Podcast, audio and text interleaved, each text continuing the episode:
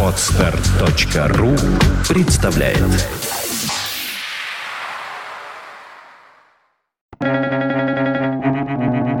Свободное радио Компьюлента. Смерть разрушает человека, но сама идея смерти спасает его. Эдвард Морган Форстер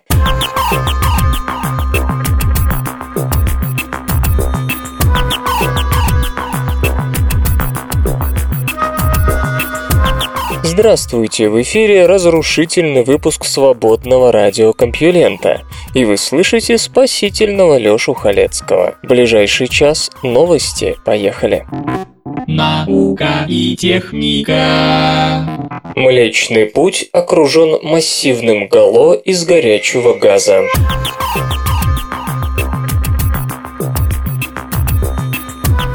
То, что галактика окружена Гало, понятно давно. Вопрос был лишь в том, из чего складывается его основной компонент. Рентгеновский телескоп космического базирования Чандра и другие инструменты позволили выяснить, что газовый компонент такого Гало, простирающийся на огромное расстояние, по массе не уступает всем звездам нашей галактики вместе взятым. Группа из пяти астрономов, используя данные телескопов Чандра, XNM Ньютон и Астро Astro И2 установила довольно жесткие ограничения на массу, температуру и пространство, занимаемое горячим газовым компонентом галактического гало. Для этого ученые использовали наблюдение телескопов за далекими внегалактическими рентгеновскими источниками. Излучение от них наиболее эффективно поглощается ионами кислорода, находящимися в состав этого гало.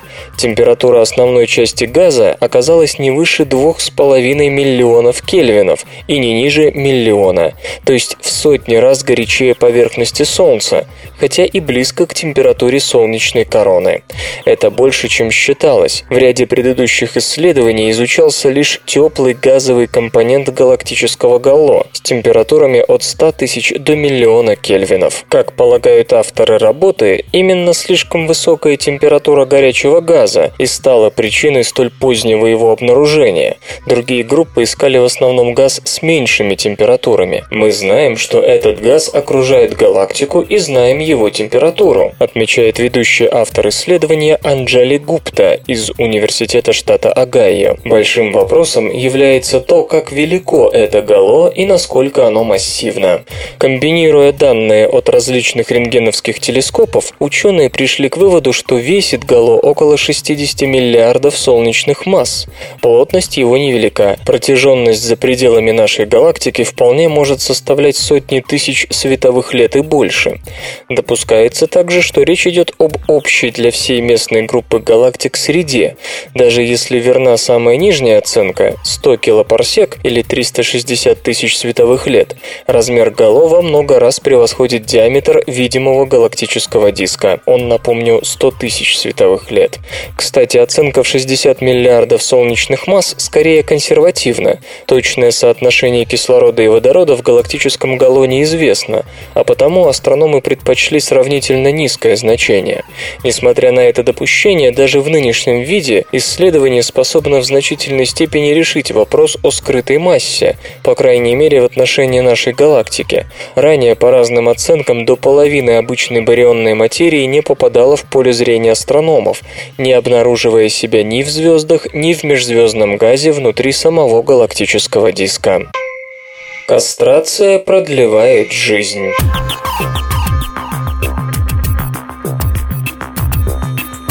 Современном мире женщины живут в среднем на 5 лет дольше мужчин. Объяснений этому выдвигается множество, начиная с того, что женские клетки лучше противостоят стрессам, и заканчивая тезисом о более здоровом образе женской жизни. Среди гипотез есть и такие, которые ставят на разницу в гормональной системе. Иными словами, мужскую жизнь укорачивает тестостерон, гормон агрессивности и мужской сексуальности. У тестостероновой гипотезы гипотезы есть и экспериментальные подтверждения.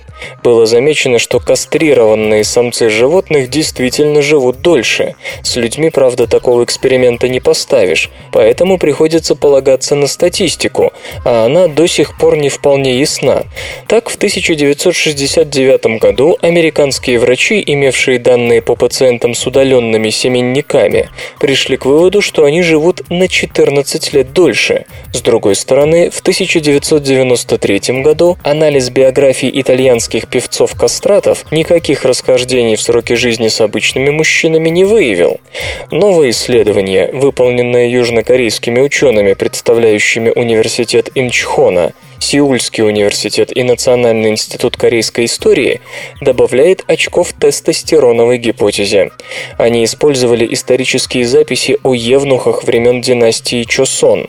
Корейские императоры, как и многие цари по всему миру, использовали евнухов для придворной службы, причем кастратам было позволено жениться и усыновлять кастрированных же мальчиков как собственных сыновей.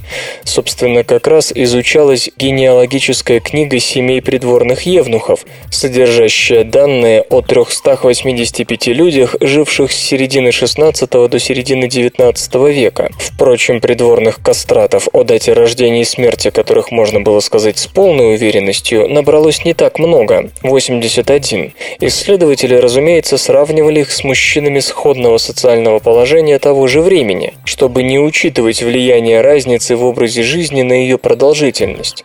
В общем, как сообщается в журнале Current Biology евнухи в среднем жили от 14 до 19 лет дольше.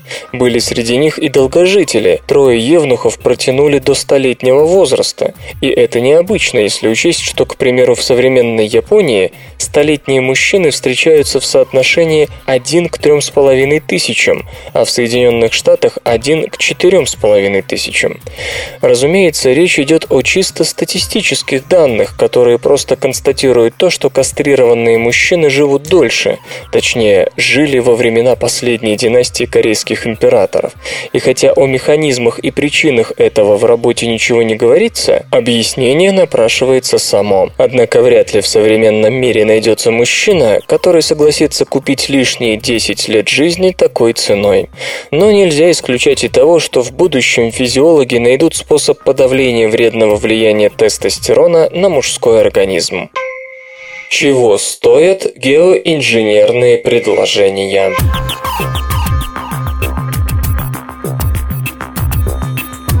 Ой, честное слово, мы этого не хотели, но кажется, наша планета сломалась. И что нам теперь делать? Климат уже меняется, тает лед, гибнут леса, жара и наводнения приходят все чаще. Тем временем выбросы двуокиси углерода и прочих парниковых газов продолжают расти, а это значит, что дальше будет хуже. Даже если мы уже завтра откажемся от выбросов, температура будет увеличиваться еще несколько десятилетий с потенциально катастрофическим катастрофическими последствиями в виде голода, быстрого повышения уровня моря и так далее. Не пришла ли пора всерьез рассмотреть столь одиозную идею, как геоинженеринг? Есть ли надежда на то, что деликатная настройка планетарной климатической машины поможет исправить наши ошибки? Или хотя бы даст еще немного времени на отказ от выбросов парниковых газов? Предложены десятки схем для охлаждения планеты. Например, мы могли бы отбелить облака с помощью соли Земле или насытить стратосферу соединениями серы для отражения солнечных лучей, окружить планету космическими зеркалами, выращивать культуры, более активно усваивающие углерод, удобрить океаны, покрыть пустыни сияющим майларом, распространить создающие облака бактерии, выпустить в небо мириады микрошаров. Все это чрезвычайно изобретательно, но сработает ли? Или же эти схемы только ухудшат ситуацию и приблизят катастрофу? Поскольку, к сожалению, эксперимент в мировом масштабе тут не проведешь, нам остается лишь тщательные расчеты и компьютерные модели. И первый вал исследований на эту тему уже позволяет делать выводы. Одни идеи опровергаются довольно легко. Так, предложение покрыть пустыни отражающим пластиком и впрямь поможет охладить планету, но убьет целые экосистемы, изменит локальный климат и потребует целой армии тех, кто будет счищать с пластика пыль. Другие просто выходят за рамки наших сегодняшних возможностей. Чтобы защитить Землю космическими зонтиками, надо запустить примерно 20 миллионов ракет. Без радикально новых технологий это выльется в астрономическую сумму и чудовищное загрязнение окружающей среды. Это из области научной фантастики, считает Тим Лентон из Эксетерского университета Великобритания. Хватит об этом говорить. Третье предложение, например, выкрасить крыши белым, вполне осуществимы, но помогут ли? Главная проблема заключается в том, что растущий уровень парниковых газов в атмосфере обволакивает Землю своеобразным одеялом, удерживая тепло. Уже в этом веке мы, скорее всего, удвоим атмосферную концентрацию СО2, снизив среднюю потерю тепла примерно на 3,7 Вт на квадратный метр.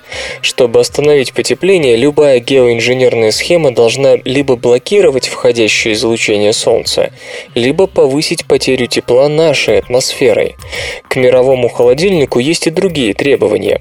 Он не должен кардинальным образом влиять на региональный климат и вызвать рост уровня моря. В идеале мы хотели бы еще остановить подкисление океана и спасти кораллы. Но все-таки основное требование – действенность. В 2008 году господин Лентон и Нем Воен из Университета Восточной Англии объединили результаты различных моделей со своими расчетами в попытке оценить охлаждающий потенциал пары десятков предложений. Сплошное разочарование, вспоминает господин Лентон. Выяснилось, что большинство схем не имеют практически никакого эффекта. Взять хотя бы идею сделать крыши и дороги белыми. Даже при самых оптимистических допущениях их отражающая способность не превысит 15 сотых Вт на квадратный метр. Более многообещающим выглядит план удобрения морей. Планктон поглощает СО2 и после смерти иногда опускается на дно, забирая с собой усвоенный углерод. Добавление питательных веществ, которых всегда не хватает, например, железа, позволило бы планктону расти более активно. Лентон и Воен рассчитали, что к концу столетия это улучшило бы радиационный баланс примерно на 0,2 Вт на метр квадратный. Неплохо, но мало. К тому же это оптимистическая оценка. Многие другие предложения, например, искусственно усилить даунвеллинг в полярных регионах, дабы ускорить опускание углерода, поглощенного из атмосферы в морские глубины, имеют еще более серьезные ограничения. Но среди них все же выделяются два проекта, и оба призваны защитить нас от Солнца. Первый описывает отбелку морских облаков, прежде всего низких и плоских слоистых. По мировому океану следует рассосредоточить специальные суда, которые выпустят в небо крошечные частицы соли. На последних будут собираться капли влаги, формируя облака. Поскольку в результате на один кубический метр придется больше капель, чем обычно, такие облака будут более белыми и отразят больше солнечного света.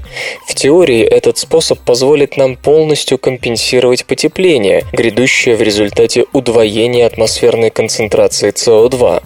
Явное преимущество этого метода – отсутствие вредных химикатов. С другой стороны, процесс образования облаков с помощью нуклеации нам не вполне понятен, и все может обернуться, как предсказывают оппоненты. Охладятся только океаны, кардинальным образом изменив региональные климатические системы. Одно из недавних исследований, например, показало, что посев облаков над Тихим океаном может изменить картину осадков примерно таким же неприятным образом, как Ланинья. Второй из упомянутых проектов, пожалуй, самый старый – насытить атмосферу отражающими свет аэрозолями. Вообще-то, этим мы уже вовсю занимаемся. Загрязнение воздуха частицами двуокиси серы уже привело к отражению примерно 0,4 Вт на квадратный метр. СО2 пожаров и фабрик не остается в атмосфере продолжительное время, но если если бы нам удалось забросить эти частицы в стратосферу, они могли бы там пребывать годами, усиливая охлаждающий эффект. Доказательство – извержение филиппинского вулкана Пинатубо 1991 года, которое снизило среднемировую температуру на полградуса в течение двух последующих лет. Дабы компенсировать эффект удвоения СО2, нам придется ежегодно закачивать в атмосферу до 5 миллионов тонн СО2. Джастин Маклеллан из компании Aurora Flight Sciences и его коллеги прикинули несколько способов доставки сульфатов и пришли к выводу, что это обойдется в 10 миллиардов долларов в год. По сравнению с громадными потерями, которые принесет нам глобальное потепление, это копейки. Один рост уровня моря способен поглотить триллионы долларов в виде городов и сельскохозяйственных угодий. Увы, сернистые облака едва ли остановят наступление моря. В полярных регионах частицы задерживаются в атмосфере не так долго, как в тропиках, а потому даже если распыление аэрозолей снизит среднемировую температуру до показателей 19 века, полюса не охладятся до того уровня, и ледяные шапки продолжат таять. Это, в частности, может привести к коллапсу западно-антарктического ледяного щита, который в одиночку способен повысить уровень моря более чем на 3 метра. И пока не ясно, справится ли с этой проблемой какой-нибудь другой отражатель, например, металлические аэрозоли или маленькие блестящие воздушные шарики. С газом работать и проще, и дешевле, поэтому большинство исследований посвящено именно ему. Хотя прибрежные равнины и города утонут, остальная планета может высохнуть, ведь чем активнее мы будем отражать свет, тем сильнее снизится испарение с поверхности морей. Пока эффект загрязнения воздуха соединениями серы не столь велик. Рост температуры повышает испарение. Но если мы добьемся возвращения к 19 веку, количество осадков резко упадет. Этого можно избежать умеренным снижением температуры. Но тогда полярные шапки будут таять быстрее. Кроме того, компьютерные модели прогнозируют, что солнцезащитные решения пагубно отразятся на региональных климатических системах. Так, нарушение привычного механизма муссонов приведет к голоду, который охватит миллиарды человек. Или представьте себе, что вы измените системы циркуляции, которые приносят влагу амазонскому лесу, говорит Тим Палмер из Оксфордского университета. Тем самым вы превратите Амазонию в пустыню. В 2010 году Майлз Аллен из Оксфордского университета и его коллеги взглянули на эффект различного количества солнцезащитного крема в стратосфере с помощью детализированной климатической модели. Выяснилось, что подходящего всем решения не существует. Количество аэрозолей, необходимое для охлаждения Китая до комфортной доиндустриальной температуры, остудит Индию слишком сильно. Но может быть и наоборот. Климатические модели выдают примерно одинаковые результаты затемнения Земли в глобальном масштабе, но сильно разнятся во мнениях относительно региональных последствий. Можно говорить о том, что причина заключается в различных исходных данных, а может и сами модели далеки от совершенства. Но в любом случае всегда будут такие факторы, влияющие на региональный климат, которые невозможно предсказать. Сколько на планете останется тропических лесов через 100 лет? Насколько удастся сократить выбросы, если вообще удастся? Чем ответят экосистемы? Мы никогда не можем быть на 100% уверены в том, что тот или иной геоинженерный проект даст ожидаемый результат. Поэтому любое затемнение очень рискованно. Если вдруг выяснится, что что-то пошло не так, и нам придется резко прекратить накачивание атмосферы сульфатами или отбеливание облаков, планета нагреется за считанные годы. Это будет намного хуже постепенного потепления, ибо ни люди, ни природа не успеют приспособиться к новым условиям. Мы лишь повысим ставку, как выражается господин Лентон. А если мы все же выберем соединение серы, то полюса придется охлаждать с помощью чего-то другого, например, посева перистых облаков. То есть планета получит сразу два лекарства, могущих превратиться в яды. Остается, пожалуй, одно – извлечение СО2 из атмосферы. Концентрированный газ затем предлагается закачивать в подземные резервуары, например, исчерпанные нефтегазовые месторождения. Однако до сих пор никто не придумал безопасного способа, как это сделать. Проблема в том, что вы пытаетесь захватить сильно разбавленный газ, что само по себе очень дорого по сравнению с его улавливанием из концентрированного источника вроде электростанции, поясняет господин Лентон. Короче говоря, пока наш уровень технического развития не позволяет строить выполнимые планы по выкачиванию всего СО2, добавляемого нами в атмосферу. И с каждым днем его становится все больше. Быть может, в таком случае следовало бы ускорить реакцию углекислого газа с силикатными породами?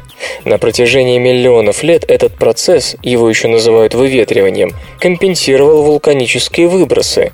Но сейчас мы накачиваем атмосферу с такой скоростью, что каждый год нам придется перерабатывать по меньшей мере 7 кубических километров породы.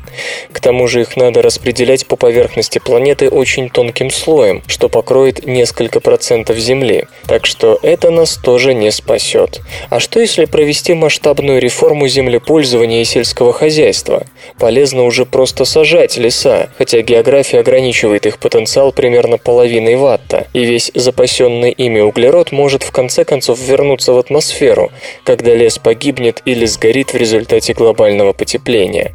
Поэтому углерод, запертый в растениях, следует превращать в биоуголь и закапывать поглубже. Растения можно и сжигать, но на специальных электростанциях, оборудованных фильтрами, улавливающими углерод. В любом случае нам понадобится земля, а это означает, что эту землю нельзя будет использовать для производства продовольствия. Господин Лентон рассчитал, что к 2050 году общая выгода этого подхода составит 0,3 ватта, но только если мы повысим урожайность и будем есть меньше мяса, производство которого требует больше земли и приводит к выделению метана. Пока потребление мяса только растет, а зерновые страдают от экстремальных погодных условий и нехватки воды, так что прорыв, вероятно, возможен только благодаря генным модификациям, позволяющим растениям захватывать больше солнечной энергии. В общем, проекты, описывающие улавливание водорода, могут лишь немного замедлить потепление. Если же предложить их в качестве альтернативы сокращению выбросов, например, тот, кто улавливает углерод, получает разрешение превысить квоту на выбросы, которые может продать, то мы не добьемся и этого. Они также не принесут никакой пользы, если мы дойдем до критической точки, то есть повсеместного вымирания лесов, масштабного освобождения метана из вечной мерзлоты и коллапса западно-антарктического ледяного щита. Поэтому, быть может, нам следует остановиться на действенных, хотя и рискованных схемах вроде сернистых аэрозолей, которые хотя бы позволят избежать самых тяжелых последствий. Быть может, но господин Лентон, принимавший участие в расчете наступления такой критической критической точки настроен скептически. Говорят, что именно поэтому нам надо держать наготове отражение света, но никто еще не доказал, что мы сможем своевременно распознать приближение критической точки, успеем развернуться вовремя и тем самым не создадим другие критические точки. Если мы будем ждать до последнего, то можем не успеть. Не следует представлять себе волшебную кнопку, которую можно нажать, если ситуация выйдет из-под контроля. Все может кончиться кошмаром жаром, и практически все климатологи сходятся на том, что даже если мы все же выберем посев облаков, кардинальное сокращение выбросов необходимо. Впрочем, есть и инакомыслящие. Питер Кокс из Эксетерского университета указывает на то, что повышение уровня СО2 способствует росту некоторых видов растений и снижает потерю воды, ибо растениям уже не надо держать поры открытыми так долго. Поэтому, если бы у нас был высокий уровень СО2 без засух, наводнений, бурь и жары, которые несет с собой глобальное потепление, производство продовольствия выросло бы. Возможно, этого можно достичь без солнечных экранов. Если говорить о том, что нас волнует больше всего, то это лучшая возможность по сравнению с обычными средствами, подчеркивает господин Кокс. Однако такое прохладное, но углеродное будущее несет свои риски, и господин Кокс ничего на самом деле не предлагает, только просит принять во внимание. В конечном счете, самым большим препятствием на пути к любому сильнодействующему геоинженерному решению может оказаться политика. Нельзя, чтобы действовало несколько конкурирующих геоинженерных программ. Надо выбрать одну, говорит господин Аллен. Погодой должна заниматься некая наднациональная организация. Достижение консенсуса почти невозможно, ибо у каждой страны свои приоритеты. Одних в первую очередь беспокоит рост уровня моря, других – жара и изменение картины осадков. И если пример Киотского протокола нас чему-нибудь научил, так только тому, что ни одно соглашение не даст желаемого результата. Однако международный договор понадобится лишь в случае крупных солнцезащитных проектов, несущих глобальную угрозу. Ничто не остановит отдельных людей, организаций и страны от реализации программ по улавливанию углерода. По сравнению с сияющими космическими зеркалами, биоуголь не так хорош, но пока мест самое безопасное геоинженерное решение – это копание в земле. Куль-куль-куль-куль-ту-ту-ту-ту-ра. Опубликован египетский трактат в защиту ритуального секса.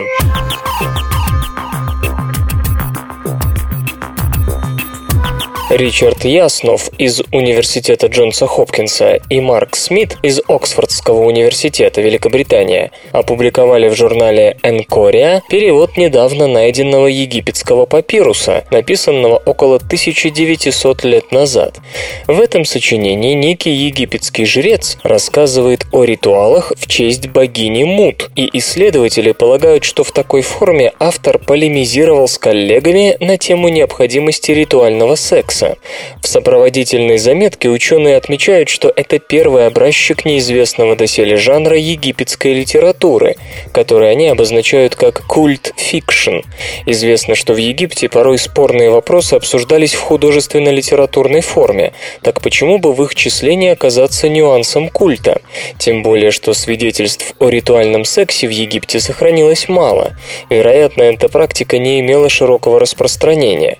К тому же, примерно за 500 500 лет до написания этого текста греческий историк Геродот отмечал, что именно египтяне первыми ввели правило, запрещающее связь с женщиной в храме и вход туда после такой связи без омовения.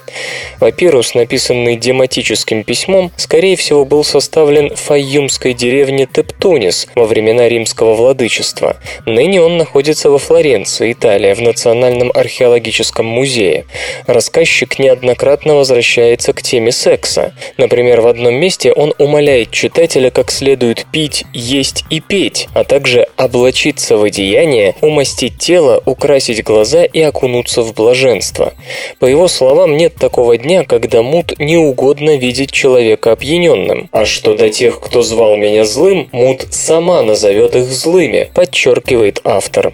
Исследователи знают наверняка, что история выдумана, поскольку в тексте употребляется египетское существительное, которая использовалась для обозначения глав только в художественной литературе. Текст сохранился не полностью, повествуется о приверженце Мут, который убеждает другого человека посвятить себя служению богине и принять участие в соответствующих ритуалах. Эти забавные ученые Иногда можно было наблюдать такую беседу между Нильсом Бором и его более молодым коллегой Вольфгангом Паули во время обсуждения какой-нибудь научной проблемы. Паули. «Замолчите, не стройте из себя дурака!» В ответ Бор, пытаясь объяснить свою точку зрения. «Но, Паули, послушайте!» «Нет, это чушь! Не буду больше слушать ни слова!» Наука и техника. Если на Европе и есть океан, то очень глубоко.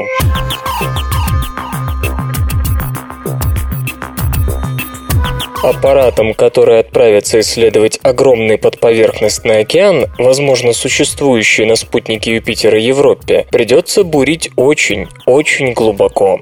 Новое исследование говорит о том, что вода может оставаться в жидком состоянии близ поверхности Европы лишь несколько десятков тысяч лет, мгновение по сравнению с возрастом Солнечной системы. Клара Калусова из Нанского университета Франция и Карлова университета Чехия пришла к выводу, что если там и есть Всемирный океан, то он расположен относительно глубоко, примерно в 25-50 километрах под поверхностью. Она не исключает возможности, что кое-где вода находится ближе, скажем, на глубине 5 километров, но там она пребывает несколько десятков тысяч лет, после чего уходит в недра спутника. О том, что Европа, диаметр которой 3100 километров, имеет гигантский океан под ледяной оболочкой, оболочкой говорят многие. Хотя поверхность спутника холодна, тепла, создаваемого в ее недрах притяжением Юпитера, вполне достаточно для поддержания воды в жидком состоянии. По некоторым оценкам, дно океана может располагаться в 100 километрах под замороженной твердью. На Земле жизнь можно найти повсюду, где есть вода, поэтому Европа и манит к себе исследователей. Однако остается неизвестным, насколько трудно будет добраться до тамошнего Океана отважному автоматическому путешественнику. Есть и такие ученые, которые подозревают, что до воды всего несколько километров.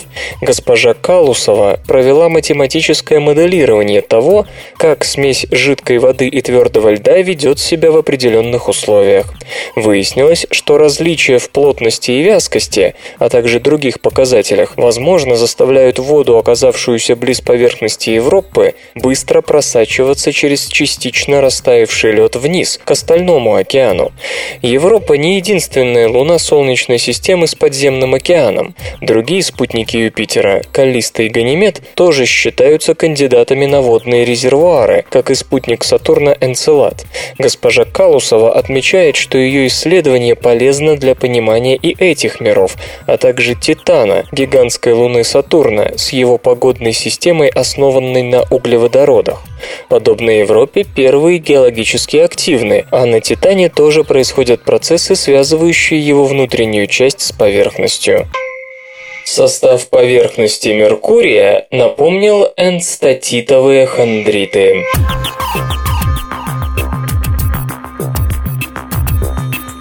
Меркурий может похвастаться уникальной для Солнечной системы поверхностью, несущей следы падения метеоритов редкого типа. Не секрет, что быть ближайшей к Солнцу планетой означает совсем иную историю формирования по сравнению с другими. Здесь сыграли роль и жар, идущий от звезды, и ее сила притяжения. Но вышло так, что Меркурию досталось от ученых гораздо меньше внимания, чем Марсу, Юпитеру или Сатурну. Восемь лет назад НАСА восстановила восстановила справедливость, отправив к Меркурию зонд Messenger, который стал первым аппаратом, вышедшим на его орбиту. Анализ присланных зондом данных показал, что значительная часть планеты, 6%, покрыта застывшей лавой. Если ровно распределить ее по Чукотскому автономному округу, то он окажется погребен под слоем толщиной более 6 километров. Нет, мы не хотим завалить Чукотку, просто американцы сравнивают все со своим крупнейшим после Аляски штатом Техас, Техас, площадь которого чуть уступает Чукотскому автономному округу. Лавовые поля – обычное дело для Солнечной системы. Например, юный Марс, когда-то весь покрытый потоками расплавленной лавы, сегодня является обладателем крупнейшего вулкана. Диаметр его Олимпа около 600 километров, а высота 25 километров. В то же время 205 измерений состава поверхности Меркурия, выполненных рентгеновским спектрометром зонда Мессенджер, показали сказали, что и этой планете есть чем гордиться. Шашана Вейдер из Института Карнеги и ее коллеги пришли к выводу, что поверхность Меркурия сложена в основном минералами, богатыми магнией и серой. Это напоминает состав частично расплавленных энстатитовых хондритов, редкого типа метеоритов, сформированных в условиях высокой температуры и нехватки кислорода во внутренней части Солнечной системы. Вероятно, и Меркурий образовался в результате аккреции материала, в чем-то схожего с энстатитовыми хондритами, или же предшественники энстатитовых хондритов и Меркурия Меркурия имеют общих предков. Ученые обратили внимание также на области, окружающие северные вулканические равнины. Они особенно сильно испещрены кратерами, что указывает на их солидный возраст. Эта видавшая виды местность обладает более высоким отношением магния к кремнию, серы к кремнию и кальция к кремнию по сравнению с северными равнинами, но более низким отношением алюминия к кремнию. Это говорит о том, что гладкие равнины родом из химии химически иных магматических источников по сравнению с более древними областями. По всей видимости, вулканическая деятельность, которая создала северные равнины, была результатом плавки иной части мантии Меркурия, к тому же при более низкой температуре и на более позднем этапе истории планеты. Считается, что эти равнины примерно на 500 миллионов лет моложе окружающих областей. В какой цвет выкрашены землеподобные планеты других звездных систем?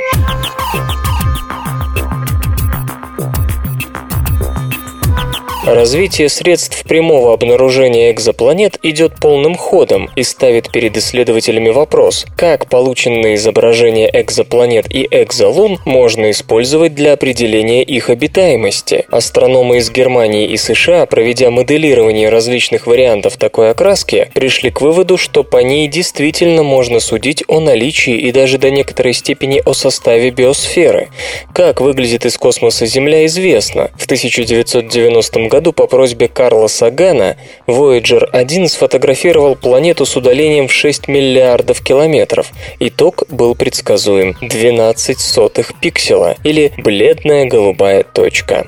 Сидхарт Хедж из Института астрономии общества Макса Планка, Германия, и Лиза Калтенгер из Гарвард-Смитсоновского центра астрофизики отмечают, такой цвет на 100% обусловлен обитаемостью Земли, в основном водой, покрывающей 70 70% ее поверхности.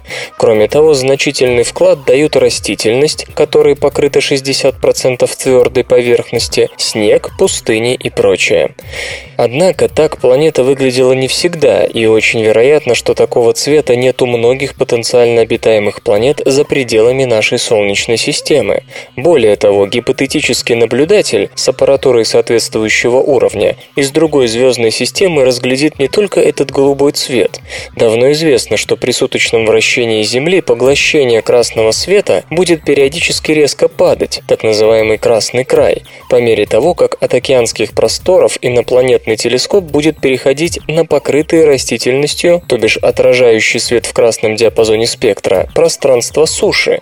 Альбедо растений в среднем вырастет с 680 до 730 нанометров, с 5 до 50%, что нельзя не заметить. Однако, подчеркивают ученые, жизнь предоставит индикаторы такого рода лишь при соблюдении ряда условий. Вокруг звезд отличного от Солнца спектрального класса возможен синий край, когда избежание избежании перегрева более коротковолновым излучением, альбедо растений будет резко возрастать не в красной и инфракрасной частях спектра, а в ультрафиолетовой и фиолетовой. С другой стороны, отмечают исследователи, анализ цвета способен помочь при выявлении менее развитой жизни, например, экстремофильной. Лишайники, биопленки, цианобактериальные маты эффективно обнаруживаются по специфическим цветам, и их доминирование, несомненно, придаст поверхности планеты свои оттенки. В целом, авторы работы при выборе объектов рекомендуют отдавать предпочтение планетам голубой части спектра перед красноватыми типа Марса. Среди прочего, такой цвет сигнализирует о значительном присутствии жидкой воды, что повышает шансы на обнаружение жизни. В то же время остаются варианты, не поддающиеся обнаружению названным способом. Почвенные экстремофилы для защиты от ультрафиолета и иных угроз могут вовсе исчезнуть с поверхности, и тогда их влияние на цвет экзопланеты будет минимальным. Очень сложно также наблюдать планеты с серьезной облачностью. И еще одно. Современный научный мир не вполне твердо уверен в исключительности нынешних оттенков земной тверди. Ведь в иные геологические эпохи окрас мог отличаться от сегодняшнего, не так ли?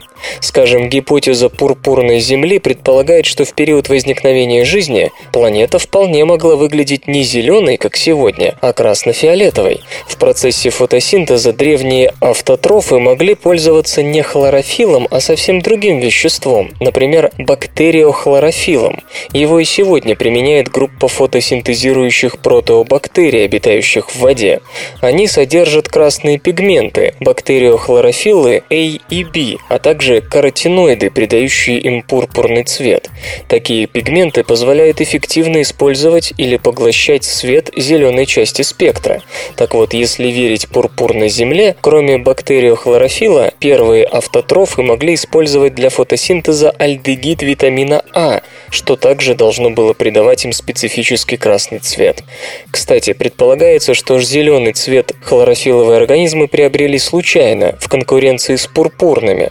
После же вытеснения тех первичных автотрофов зеленый закрепился как общая черта фотосинтезирующих организмов.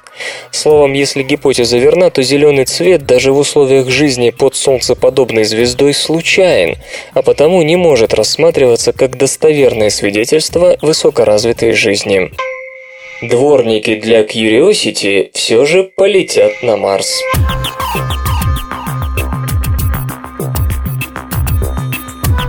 Инженеры из Мадридского университета имени Карлоса III, Испания, под общим руководством профессора Луиса Энрике Морено разработали щетки на основе сплавов с памятью формы для очистки ультрафиолетовых сенсоров марсохода Curiosity от пыли. Несмотря на малый вес, устройство не пригодилось на нынешнем ровере. Уж очень перегруженным по сравнению с планом оказался 900-килограммовый аппарат. А вот новому проекту Mega MetNet, который стартует к Марсу в 2014-м, дворники для сенсоров марсохода пришлись в пору космонавтике даже небольшая проблема может превратиться в огромную. Очистка от пыли на Марсе жизненно необходима. Пыль от бурь содержит железо и эффективно блокирует солнечные батареи и ультрафиолетовые сенсоры. Очищать их сложно, и это стало одной из причин, по которым на Curiosity солнечных батарей нет вовсе.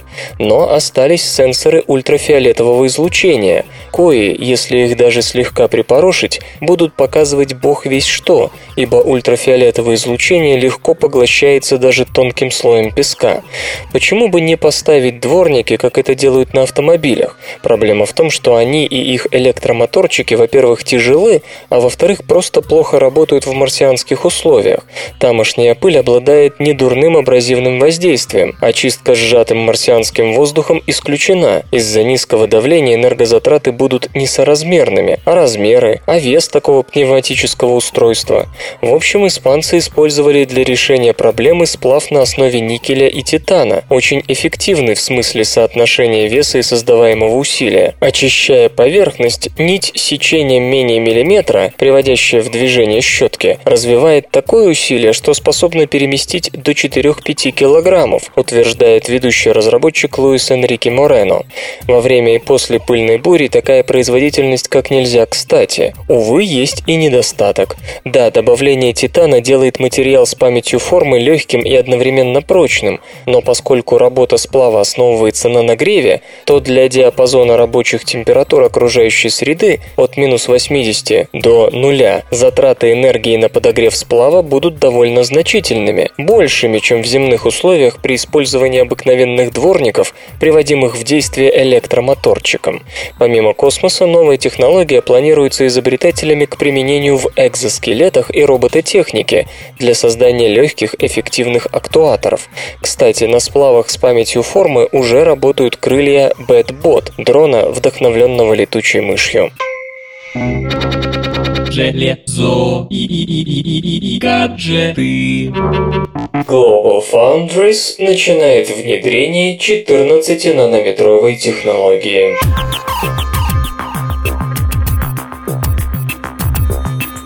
Компания Global Foundries, один из крупнейших контрактных производителей полупроводниковых микросхем, выпускает чипы, в частности для AMD и IBM, представила новый технический процесс 14 нанометров XM.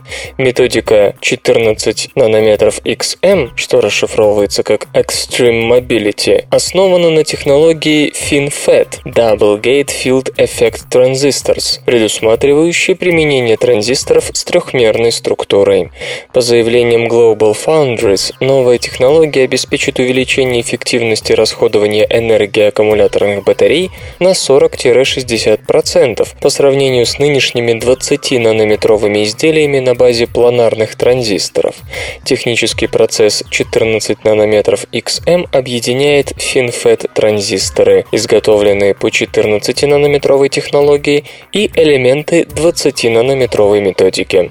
Global Foundries уже начала внедрение технологии на заводе Fab8 в Саратоге. Предполагается, что тестовые образцы изделий следующего поколения появятся в 2013 году.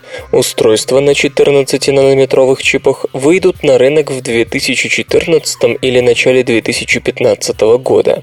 Напомню, что Intel также наметила пробный выпуск 14-нанометровых процессоров на конец 2013, а их массовое производства на 2014. Такие чипы будут изготавливаться по методике 3-гейт – транзисторы с объемной структурой. Музычный перапынок.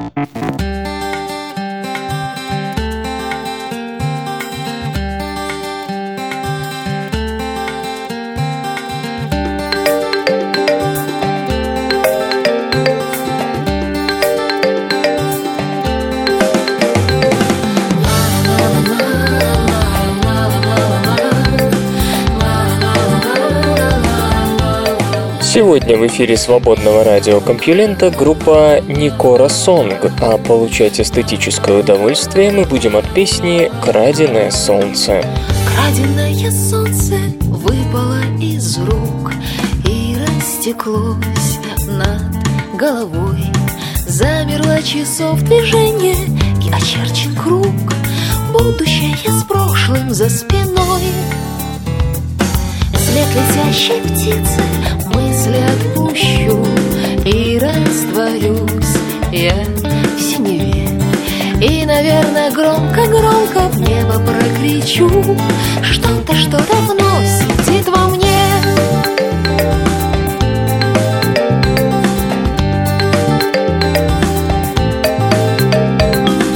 Краденое сердце положу в конверт И отошлю в завтрашний день странным измерением связи больше нет. На камнях осталась только тень. След прикосновения в запахе травы Неуловим. Только намек. Кто сказал, что нам не прыгнуть выше головы? Я прочту ответы между строк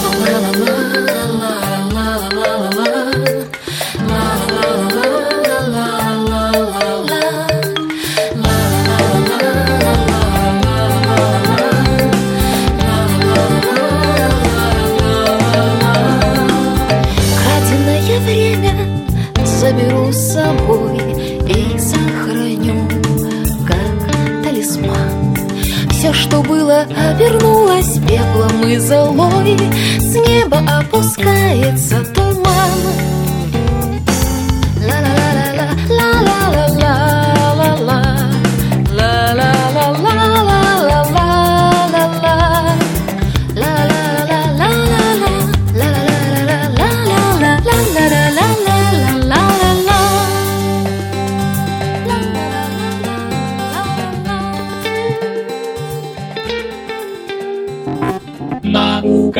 техника.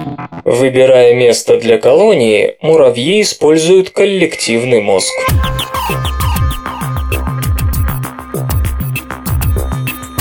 Если муравьям приходится иметь дело с большим объемом информации, решение принимает колония в целом, поскольку отдельно взятая особь в этом случае непременно ошибется.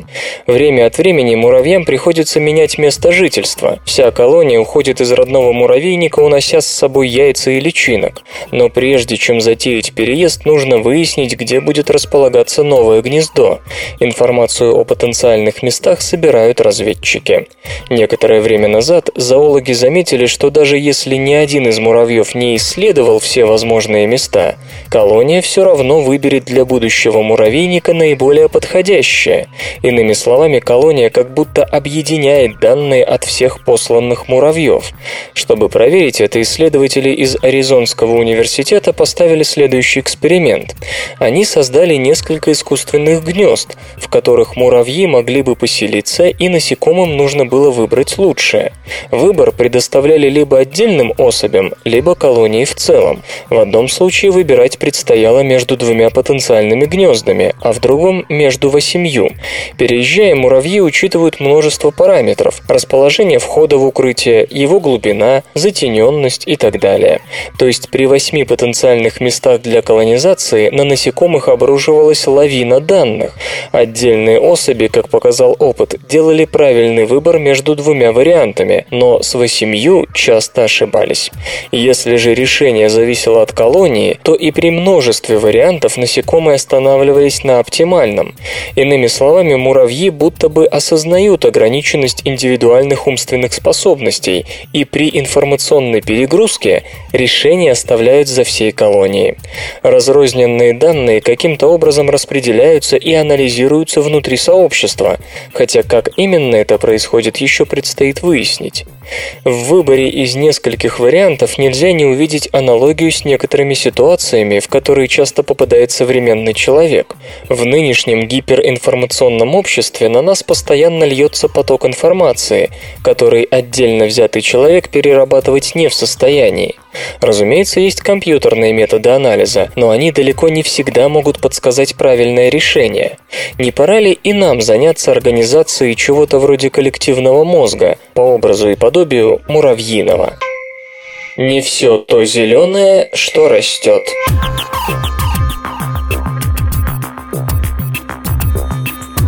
Ученые из швейцарских федеральных лабораторий по испытанию и исследованию материалов провели анализ экологичности используемых сейчас видов биотоплива и сделали грустное заключение. Почти все они не столько сокращают ущерб, наносимый окружающей среде, сколько перенаправляют его в иную плоскость, уменьшая выбросы углекислого газа в обмен на дальнейшее загрязнение почв и водоемов из-за внесения удобрений. При этом самыми экологичными экологичными биотопливными компонентами названы опилки и навоз, из которых производят метан, а также сахарный тростник, на примере Бразилии, перерабатываемый на этанол. В первом случае общий экологический вред на 30-40% уступал ущербу от использования в качестве топлива нефтепродуктов, а во втором на 30-40% превосходил. Но на практике, отмечают авторы исследования, зачастую трудно говорить о безущербности даже такого биотоплива, и получение опилок и возделывание сахарного тростника могут аукаться вырубкой лесов, способствующей увеличению концентрации парниковых газов в атмосфере. Хотя в исследовании не попало биотопливо второго поколения, биодизель и этанол, получаемый из водорослей, некоторые рекомендации на будущее от противного ученые все же дают. Перегонка сои на биодизель в условиях Бразилии ведет к двукратному увеличению выбросов парниковых газов в сравнении сравнении со сжигаемым ископаемым топливом, чему причиной высокая интенсивность возделывания сои в этой стране, сопрягаемая с массированным внесением удобрений. Еще более грустная картина складывается для ржи, которую в США используют для получения этанола. Тут увеличение кумулятивного экологического ущерба превышает вариант со сжиганием нефти и газа в 9 раз, на 900%. Само собой, от этих видов зеленого топлива нужно немедленно откреститься запуститься, да и целесообразность применения большинства других технологий остается под вопросом, уверены авторы. Наиболее сомнительным следует считать выращивание на биотопливо растений на месте расчищенных лесов и других биоценозов, ибо вместо уменьшения выбросов парниковых газов результатом будет их увеличение. Где в мозгу центр оптимизма?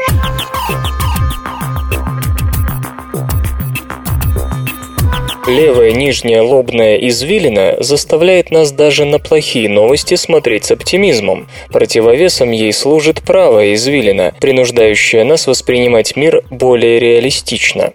Исследователи из Лондонского университетского колледжа обнаружили в мозгу зону, отвечающую за оптимизм. Ею оказалась левая нижняя лобная извилина.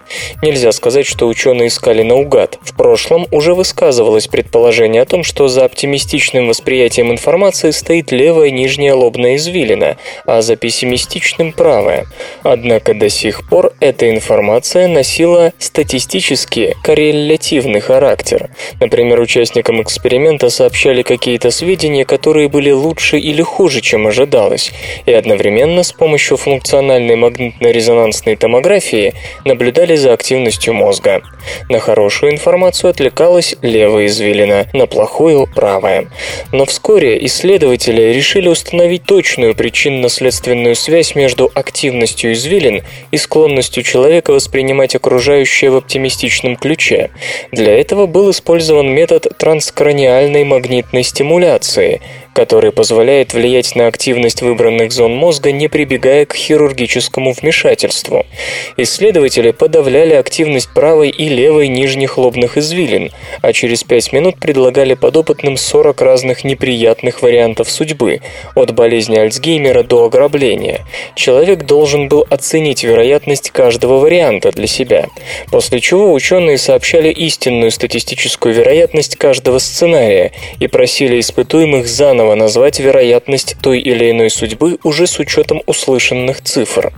Когда экспериментаторы подавляли активность правой пессимистичной извилины, то оптимистичный настрой оставался неизменным. Если человек слышал, что вероятность какого-то негативного события еще меньше, чем он ожидал, то он корректировал свои ожидания в более положительную сторону. Точно так же обстояло дело, когда ученые воздействовали на постороннюю контрольную зону мозга, не имевшую отношения ни к левой, ни к правой извилинам. Если же подавлялась активность левой, оптимистичной извилины, то картина была следующей. Человек также относился к хорошей статистике, то есть снижал ожидание риска в ответ на нее, но при этом начинал здраво думать о плохой статистике.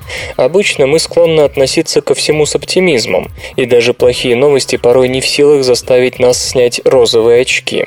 Но если подавить работу левой извилины, то плохая статистика будет оцениваться более здраво. Грубо говоря, исчезнет надежда на авось. Словом, левую нижнюю лобную извилину действительно можно назвать центром оптимизма, а правую – центром реализма. Левая извилина способна заставить нас недооценивать финансовые риски или, например, угрозу собственному здоровью. С другой стороны, именно благодаря левой нижней лобной извилины человек решается на что-то новое, и именно она помогает нам не утонуть в мрачных мыслях из-за неудачи или болезни. Возможно, воздействуя на эти две структуры, вскоре можно будет лечить неврозы и прочие нервные расстройства, связанные с депрессией. У человека изоляторная оболочка нейронов развивается дольше, чем у приматов.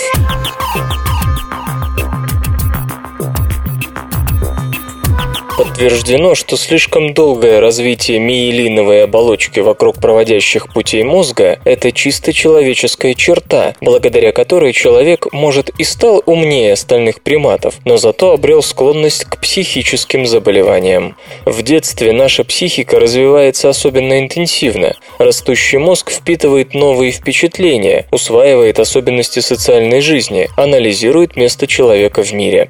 Считается, что бурное психическое становление становление в детстве – одна из причин, по которой человек в умственном отношении стоит выше остальных приматов. И, как полагают исследователи из Университета Джорджа Вашингтона, происходит это за счет слишком долгой миелинизации нервных волокон. У нас, в отличие от ближайших родичей шимпанзе, миелинизация аксонов продолжается до 30 лет и дольше. Миелиновая оболочка, которую вокруг отростков нейронов формируют вспомогательные клетки нейроглии, необходима для эффективного проведения электрического импульса. Можно сказать, что миелин защищает нейронный провод от утечки электричества и контакта с другими проводами. Миелиновая оболочка ускоряет передачу сигналов 50 раз. Однако человек появляется на свет с относительно слабо миелинизированными аксонами нейронов. Вскоре после рождения начинается бурное развитие миелиновой оболочки, но потом оно замедляется, так что окончательная миелинизация миелинизация проводящих путей мозга может завершиться спустя 30 лет и даже больше.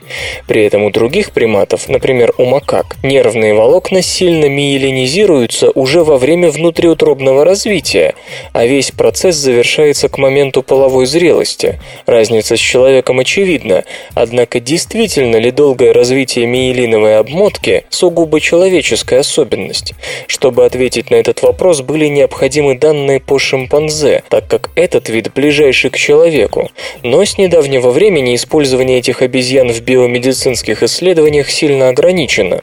Ученым пришлось собирать образцы нервной ткани у обезьян, которые умерли естественной смертью. Тем не менее, старания увенчались успехом. Удалось набрать достаточно образцов, чтобы проследить миелинизацию нервных волокон шимпанзе, начиная с новорожденных и заканчивая 12-летними животными, вступившими в половозрелый зрелый возраст.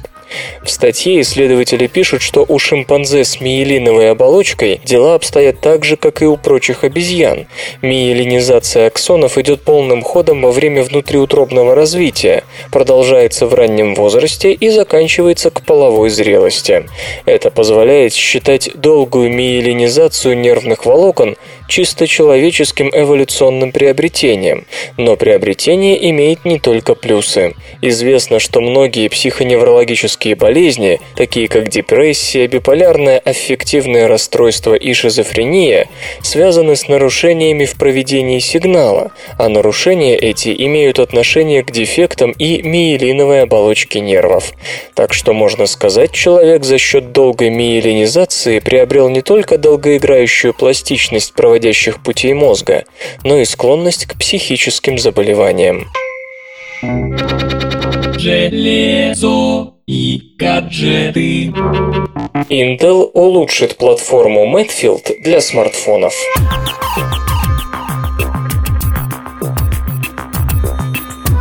Intel готовит новую модификацию аппаратной платформы Medfield для мобильных устройств, которая может выйти до конца года. Ключевая составляющая Medfield – 32-нанометровое ядро Atom с тактовой частотой до 2 ГГц. Такой чип применяется в недавно представленном смартфоне Motorola Razer Eye. По производительности графической подсистемы Medfield превосходит платформу предыдущего поколения Town в 4 раза. Другим преимуществом Medfield производитель называет высокую энергетическую эффективность. В Intel сообщили, что сейчас для Medfield разрабатывается поддержка мобильных сетей четвертого поколения LTE. Первые аппараты, совместимые с этим стандартом, могут выйти к концу 2012 -го. Кроме того, создается версия системы на чипе Medfield с двумя вычислительными ядрами. В купе с поддержкой Hyper-Threading такие процессоры смогут одновременно обрабатывать до 4 четырех потоков инструкций. В 2013 выйдет платформа для коммуникаторов следующего поколения Intel Clover Trail Plus. Ее основой станет чип Atom Z2580 с двумя ядрами, функционирующими на частоте до 2 ГГц. Производственные нормы 32 нанометра.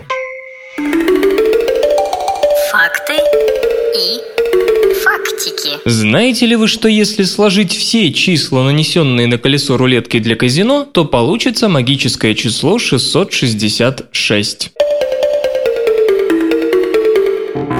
Наука и техника. Создан ничем не ограниченный ДНК-баркод.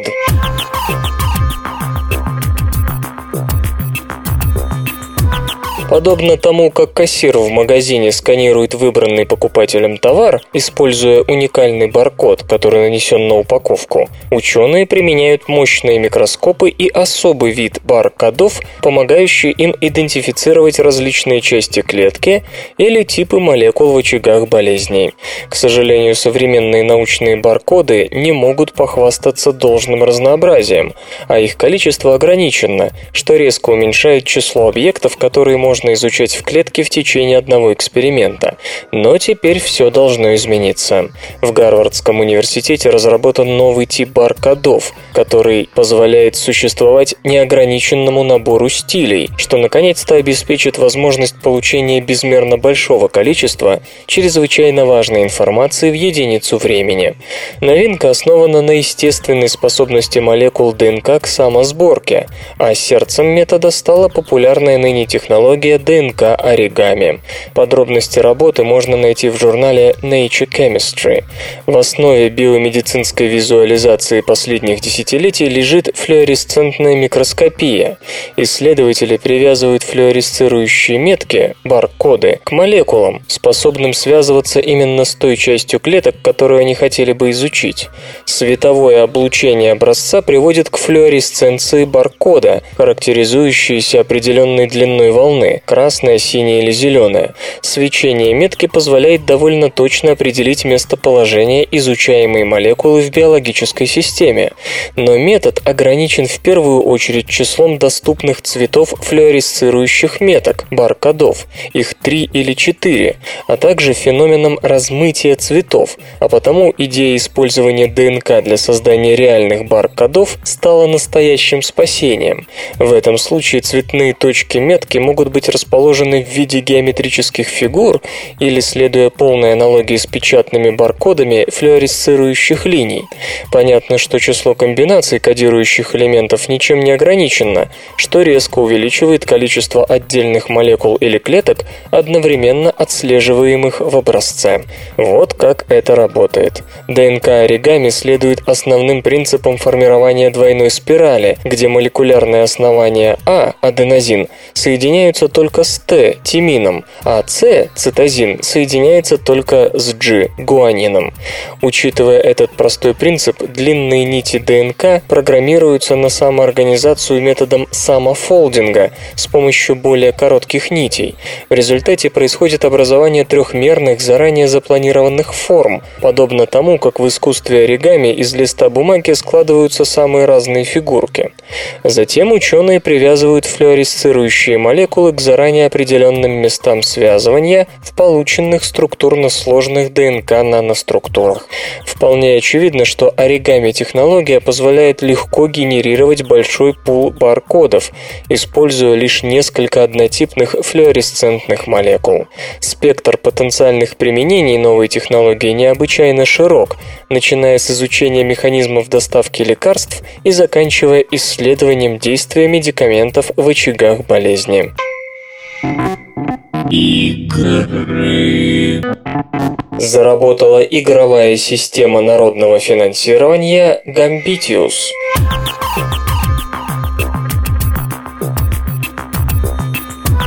Состоялся запуск новой краундфандинговой системы, аналога платформы Kickstarter. Начинание, заточенное исключительно под игры, получило название Gambitius. Kickstarter изменил лицо игровой индустрии, быстро став альтернативным способом финансирования проектов, особенно олдскульных, ремейков игровой классики, у которых миллионы поклонников и совсем нет заинтересованных инвесторов. Правда, Kickstarter – площадка многопрофильная, Здесь собирают деньги на что угодно, поэтому амстердамская компания Gambitius учредила одноименный сервис, рассчитанный только на Игропром. Основатели компании Майк Уилсон и Гарри Миллер в конце 90-х создавшие издательство Gathering of Developers, которое, увы, обанкротилось в 2004 -м. По сути, Gambitius тот же самый Kickstarter. Разработчики размещают информацию о проекте и указывают сумму, необходимую для его завершения приложения. Желающие могут ознакомиться с описанием игры и сделать пожертвование. Но есть и одно существенное отличие. Gambitius позволяет привлекать субсидии не только от пользователей, но и от полноценных инвесторов, которые получат долю в будущей игре. На сегодня инвесторами могут быть любые неамериканские компании, а через год-два, если удастся урегулировать все споры с комиссией по ценным бумагам США, эта возможность появится и у тамошних фирм. Свободное радио Компьюлента.